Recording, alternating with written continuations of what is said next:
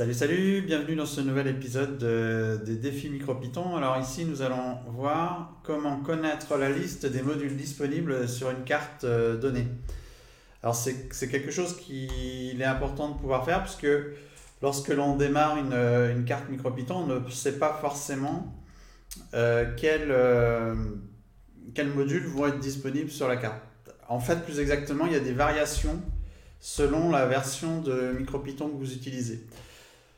Donc ici, par exemple, j'ai une carte euh, TTGO Display qui est connectée avec une version de MicroPython officielle, plus le driver pour le TFT, euh, l'afficheur TFT qui est sur la carte. Donc vous avez les liens euh, par ailleurs sur notre site. Et donc ici, je veux savoir quels sont les modules disponibles sur la carte. Alors en fait, on dispose d'une fonction en utilisation directe qui est la fonction help et on va pouvoir simplement passer le paramètre module et vous, envoyez, validez et vous voyez qu'on obtient euh, la liste de tous les modules disponibles. Alors vous voyez que sur cette version, on dispose d'énormément de choses. Alors si on regarde, vous avez tous les modules en U, ce sont les modules euh, standard euh, MicroPython. Donc vous voyez qu'on a quand même euh, euh, bah, tous les modules importants. Hein. On, a, on UOS, on a UPIP, on a URE, euh, etc. Donc bref, tous ces modules sont détaillés par ailleurs. On a même un module pour les WebSockets. Donc ça permet vraiment pas mal de choses déjà. D'autre part, vous voyez qu'on a euh, ici des modules pour certains matériels. Alors par exemple, on a déjà le module NeoPixel, on a déjà le module euh, OneWire, on a le module NTP Time qui permet de mettre à jour par le réseau, etc. Donc toutes sortes de choses qu'on précisera euh, par ailleurs. Et puis dans cette version, vous avez aussi des, des polices qui sont déjà présentes, etc., etc. Voilà, donc ça c'est pour une première carte, vous voyez, donc euh, j'ai euh, la liste de tous les modules. Alors module clé, hein, évidemment pour chaque carte c'est le module euh, machine. Et par exemple ici, vous faites simplement ensuite import machine et vous avez l'import du module qui est réalisé.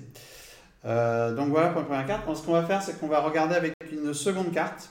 Donc je vais stopper, je vais même débrancher mon TTGO display.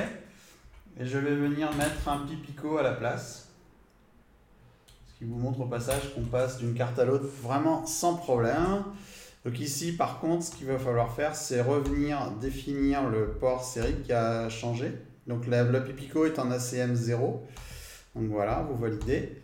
Et à ce moment-là, c'est votre pipico qui répond. Et donc ici, on va effacer euh, le contenu. Et donc ici, de la même façon qu'on l'a fait tout à l'heure, bah, vous avez la fonction help permet d'accéder à la liste des modules. Et vous voyez que sur le Pipico, ben, on a beaucoup moins de choses. On a l'essentiel malgré tout. Hein. Euh, on a machine, on a euh, UOS, euh, etc. Mais on a beaucoup moins que sur la version ESP32. Donc voilà, il y a des variations d'une carte à l'autre. Alors c'est un peu logique en ce sens que sur le Pipico, on n'a pas de connexion série pas, série mais réseau, on n'a pas de Wi-Fi. Et donc, euh, par conséquent, bah, vous n'avez pas tous les modules euh, qui correspondent euh, au réseau.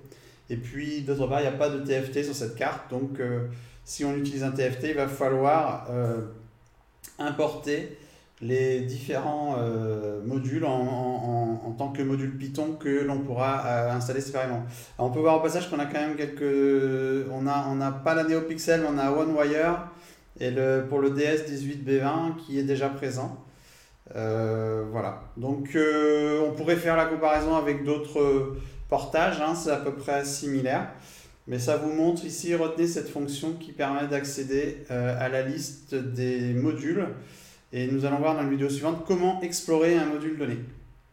Voilà.